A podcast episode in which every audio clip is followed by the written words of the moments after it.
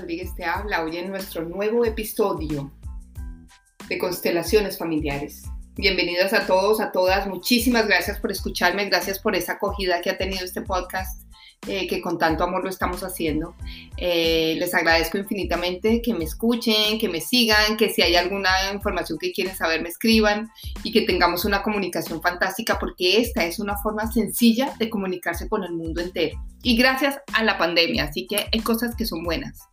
Em, antes de empezar te voy a dejar con un ejercicio que se me, que no sé por qué lo voy a decir hoy, pero yo ya lo he hecho varias veces y es, escribe una carta el día de hoy con fecha de diciembre 31 del 2020.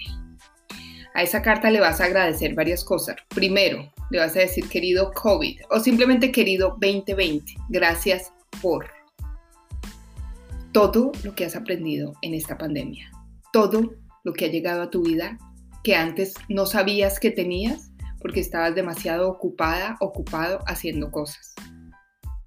Te vas a ubicar como si estuvieras el 31 de diciembre del 2020 en un sitio fantástico en el que tú quieras estar con la persona que tú quieras estar.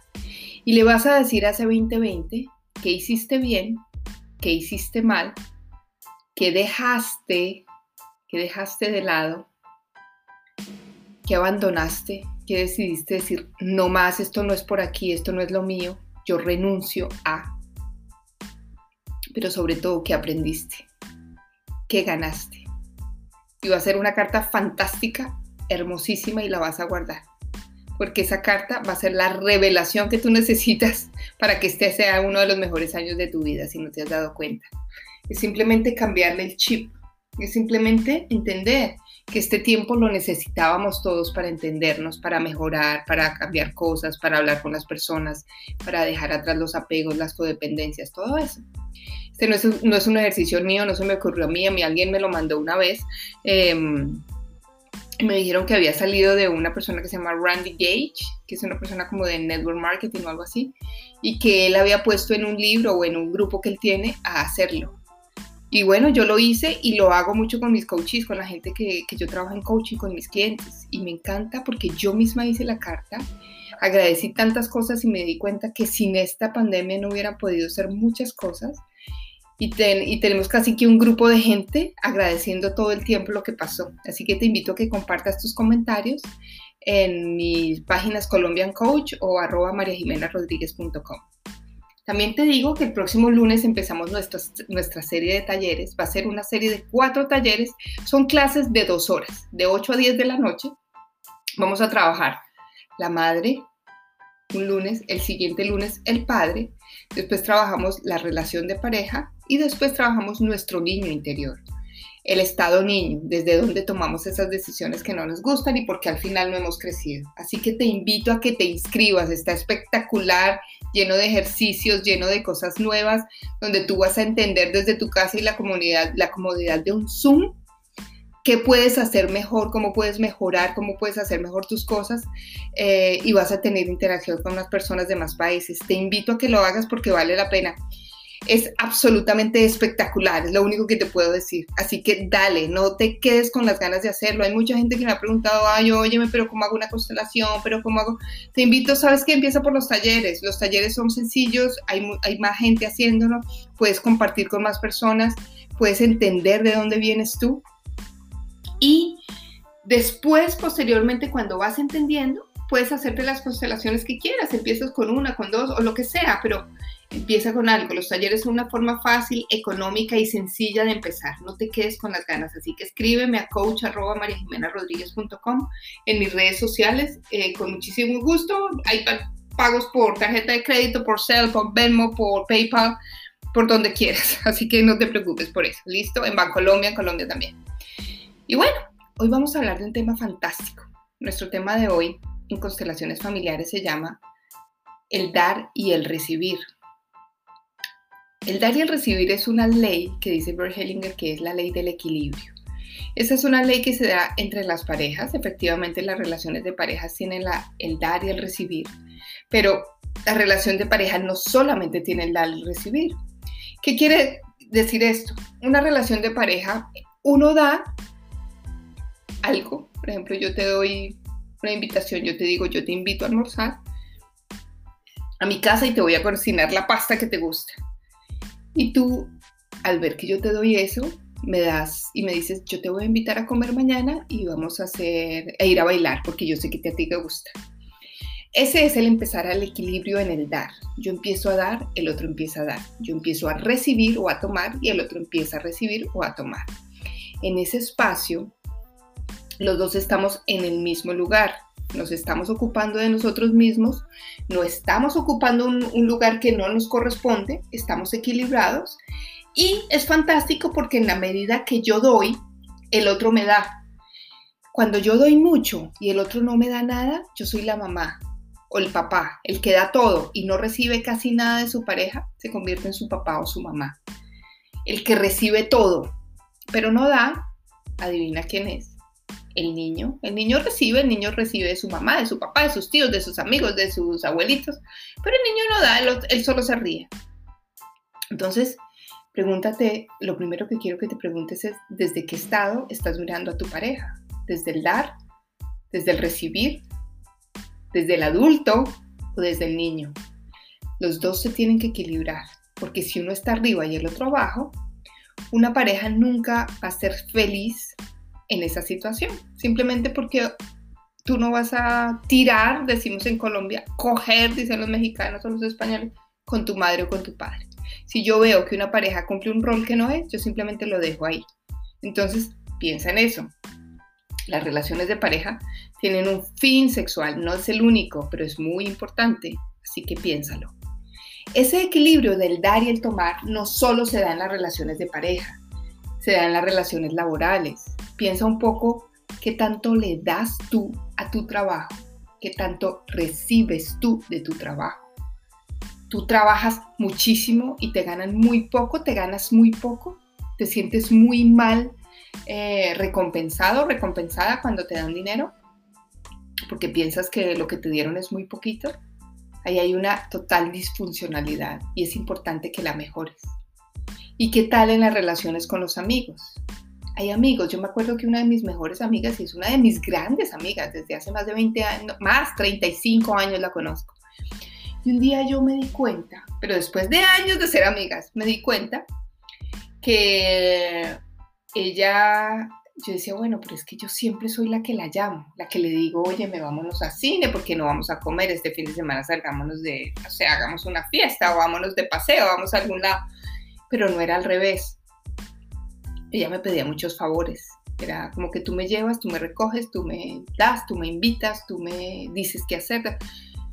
Y en ese momento dije, yo quiero cambiar esto. O sea, es mi gran amiga, es como una hermana para mí porque realmente es más como una hermana. Pero yo no quiero ser la que siempre está dando. Y un día paré y dije, no llamo más. Espero a ver qué pasa. Sin rencor y tranquila. Te puedo decir que pasó casi un año en que esa persona nunca llamó. Nunca, o sea, no, ni siquiera me extrañaba.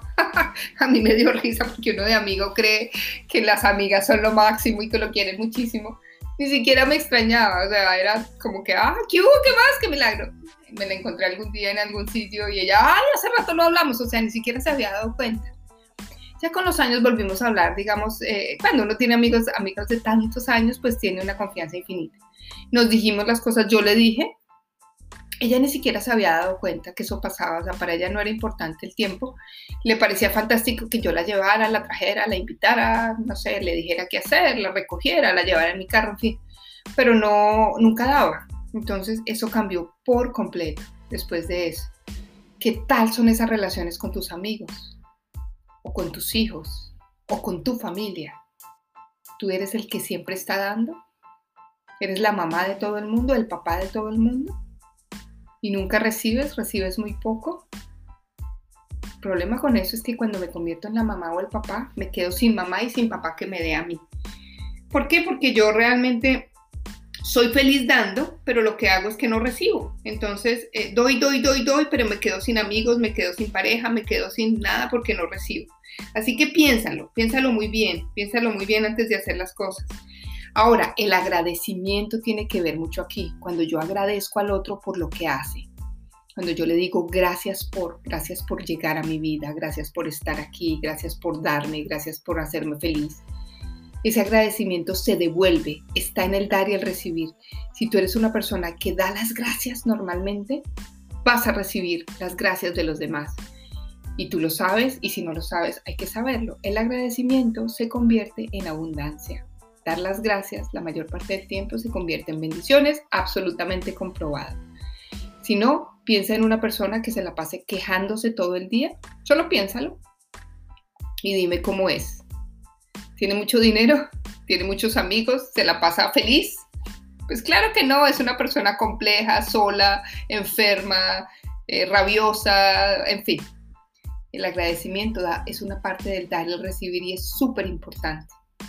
Y por último hay otra que aprendí hace poco, otra distinción se llama esto, se llaman distinciones. En coaching tenemos muchas distinciones, son las cosas que a veces no vemos porque son tan evidentes que no las vemos. Entonces te, invito a que mires en este momento la pared de tu casa o el sitio que estés mirando. Mira cuántas líneas rectas tiene esa pared. O mira algo que nunca hayas mirado de esa pared. Y te empiezas a dar cuenta que ahí hay un montón de, líneas que nunca habías, te habías visto. Esas son distinciones. La última distinción entre el dar y el tomar se llama fuerza versus valor. Esta distinción la usamos mucho con el dinero, pero tiene que ver con todas las relaciones. El valor que es, pues 100 dólares son 100 dólares en Estados Unidos, en la China, en Cafarnaúm, son 100 dólares. La fuerza tiene que ver con el esfuerzo que yo tengo para recibir esos 100 dólares. Si yo tengo muy poco esfuerzo, si a mí me regalan esos 100 dólares, si es producto de un regalo o si me los dieron porque yo me gané una herencia o porque en el trabajo a mí me pagan súper bien pero no hago nada, tú vas a salir corriendo, los vas a gastar, lo vas a donar, no lo vas a ahorrar, porque te vas a sentir que no eres merecedor de ese dinero. Así es con las relaciones. Si no le metes mucho esfuerzo y tienes una persona que da y da y da, tú no lo vas a valorar. Ahora, por el contrario, si le das mucho, si tienes muchísimo esfuerzo, y resulta que a esa relación o a ese dinero trabajas, mm, pero muchísimo por 100 dólares. Y cuando llega al final del mes o al final del día o la quincena o la semana o con la hora, como, como te paguen a ti, recibes ese dinero, lo primero que vas a hacer es que te lo vas a ir a gastar. Porque fue tan difícil conseguirlo definitivamente el valor es demasiado alto y el esfuerzo que yo le metí es demasiado alto. Así que yo me los gasto porque yo me lo merezco y te quedas sin nada muy rápidamente iguales en las relaciones. Tienes que dar mucho a una persona que no te valora mucho, te da poquito y tú das mucho. Ahí hay un desequilibrio total, un desequilibrio total y va a terminar en qué? En el que da, el que da poco se va como el dinero, exactamente igual. Porque dice, yo no soy suficiente para ti, yo no tengo demasiado dinero, yo no sirvo para esto, tú me estás dando mucho y yo no alcanzo. Esa persona termina yéndose. Así que te invito que si esta es tu posición, si te está yendo así, pues empieza a pensar, tienes fuerza versus valor. Hay que mirar. Cierra tus ojos, pon una posición cómoda, pon dos hojitas en el piso. A una le das fuerza y le pones el nombre.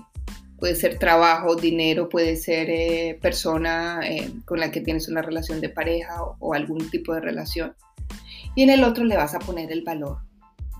Párate en un lado y para en el otro. Y piensa, ¿qué estás haciendo ahí? ¿Cuánto de esfuerzo le estás metiendo? ¿Cuánto estás dando? ¿Y cuánto estás recibiendo? Si no hay fuerza y valor más o menos iguales, algo va a fallar. Si estás dando mucho y recibiendo poco, el que está, el que está dando poco se va a ir.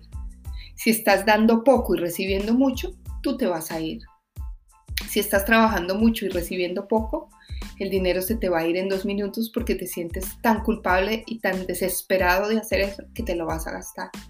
Y si por el contrario te dan mucho dinero y tú no sientes que estás dando ningún esfuerzo, lo vas a regalar porque no le das valor. Piénsalo. ¿Cuál es esa relación con el dinero? ¿Cuál es esa relación de pareja? El dinero tiene alma como las relaciones. Es exactamente igual. Piénsalo y me cuentas. Nos vemos el lunes, no te quedes sin la oportunidad de este taller. Pronto tendremos más sorpresas. Muchas gracias por escucharme. Los quiero muchísimo. Acuérdate arroba Colombian Coach en Instagram o en Facebook y mariajimenarodríguez.com. Bye bye. Nos vemos. Bye bye bye.